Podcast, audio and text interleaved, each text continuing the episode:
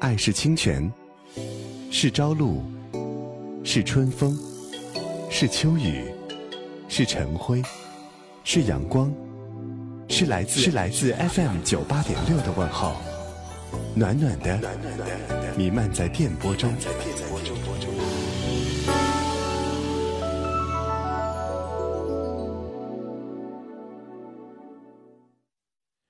以下时间，欢迎您锁定电波，关注节目。收听节目过程当中，可以和我们节目保持互动。互动号码：移动、联通、小灵通幺零六六幺八五八八六零五，也可以呢通过新浪微博搜索“今夜不寂寞”官方微博传递观点。下面时间呢，我们来继续接听热线。您好，哎，你好，是张明老师吗？你好，今夜不寂寞节目。嗯，你好，那个我就是我有些问题挺纠结，想让你帮我解决一下。您说。啊，喂。啊。啊，那个我就是说我有些问题想让你帮我解决一下。嗯。嗯，是这样，就是我跟我老公结婚两年了，然后，嗯，但是呢，一直就是都挺不愉快的，从谈恋爱后期就是一直到现在都挺不愉快的，嗯。反正隔三差五的，然后老是因为一些各种各样的事情吧，然后俩人就是就是老是冲撞啊，然后发生那个矛盾呢，然后最后都闹挺厉害的。但是呢，到最后反正是又又和好吧，然后什么的。但是我我觉得就是这种情况，然后老这样恶性循环，然后我有点受不了。嗯。然后我想离婚，但是他不同意。嗯，结婚两年，恋爱多久？嗯，当时谈恋爱从认识到结婚仪式一年半吧。那了解的也算差不多，怎么会没有发现他交流上方面的障碍呢？嗯，其实当时谈恋爱的时候，我后期要求分手，就是因为就是意识到了这些问题，而且觉得以后结婚以后可能会出现像今天这些个状况，但是我们家人不同意，就是非要让我嫁给他。为什么呢？那觉得那反正从老人角度考虑吧，然后不是经济方面的，就是一般人儿一般条件，但是觉得他可能就是脾气好，然后挺老实的。那你俩为啥吵架呢？就是当时呃当时啊给人的表象我也那样觉得，所以后来就是呃忍了忍，就觉得算了，嫁给他吧。你你觉得你觉得他现在这种经常跟你吵架，是因为外在压力所致呢，还是江山易改，秉性难移呢？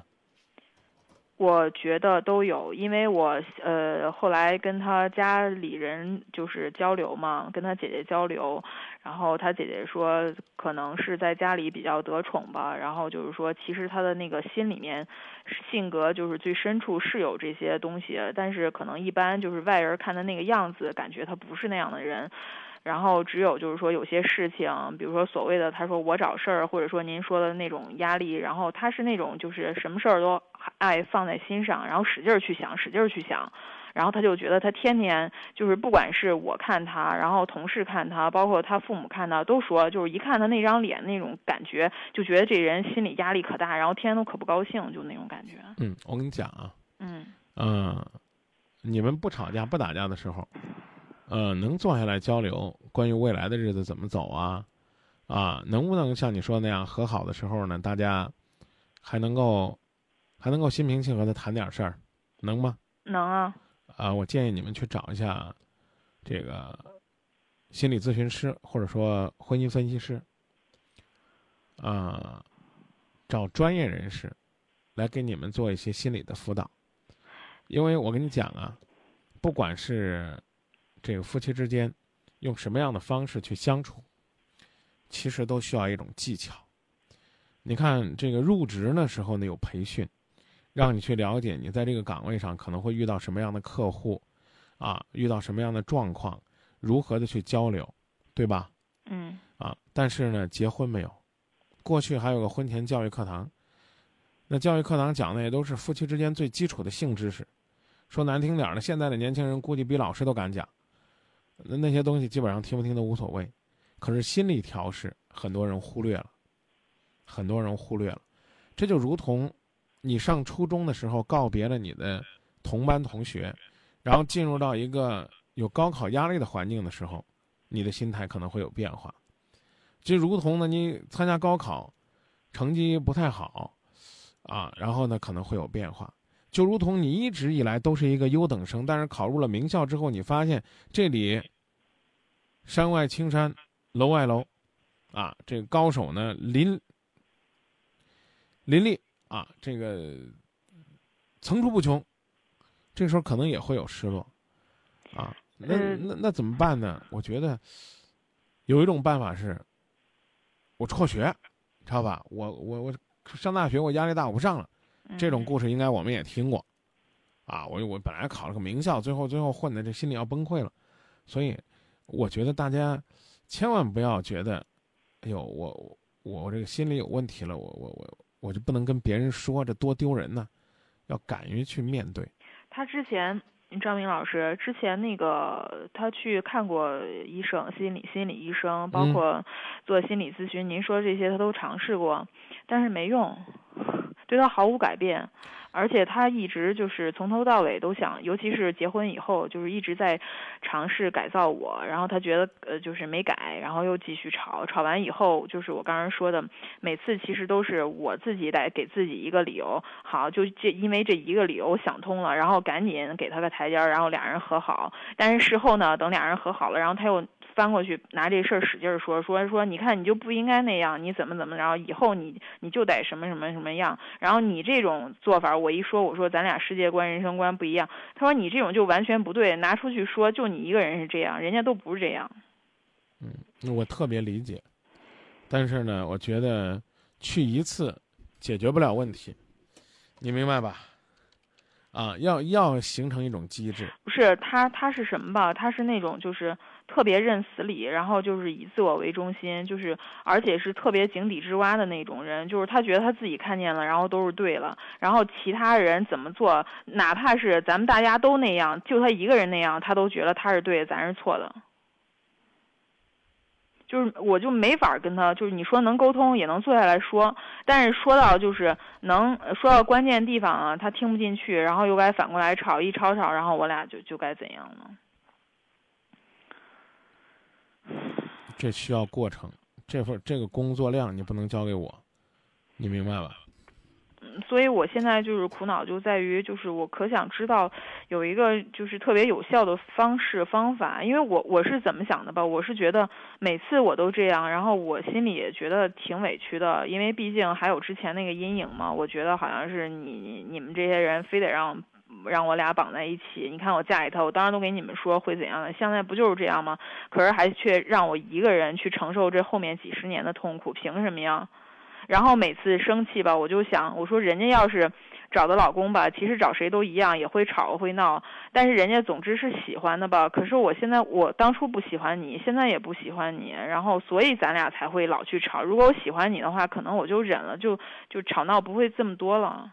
我是一直这样，就是跟自己说。嗯，分手呢是解决问题最简单、最彻底的办法。但是他不同意，但但不，他不同意，你可以。而且别人也跟我说说，你还说离婚呢？你分手都没分成，你离婚能离成？不可能。对对对，我所以我就告诉你，这个你要离呢，这是你的事儿，你完全可以去离，知道吧？我我是建议呢，通过治疗的方法，也许还会有效果。呃，这是这是您的自由啊，你千万不要因为我说了，您就得捏着鼻子跟他。怎么样去解决？您不愿意解决，您随时可以放弃。但是我刚才已经跟你讲了，夫妻之间没有经过任何的培训就上岗了，上岗之后呢，难免的会有一些心理的问题。这些心理问题如果不解决，那么你在下一段感情当中，你也难免也会陷入了这样的怪圈儿。包括呢，你离婚之后，我也建议你找心理医生去这个交流交流。为什么呢？因为会有一些失落，然后在选择的时候会有一些阴影，甚至还会有一些比较的心理，都需要去考虑。嗯，怎么说呢？就说，而且关键是什么？就是你看，你现在其实就是一种病态。你觉得你对他呢没有什么太深的感情，所以你就要人为的否定他的一切。你不要跟我去讲，他他或者或者说一点感情都没有，可以这么说。那那样的话，我又太冷酷了，对吧？没有，对于我来讲无所谓。你的事情我。才应该冷更冷酷的对待我，干嘛这么热心呢？其实你应该学学我。对于你生活当中这么一个人，甭管如何，你们曾经走到了一起，哪怕是你把他治好了，你再让他走呢？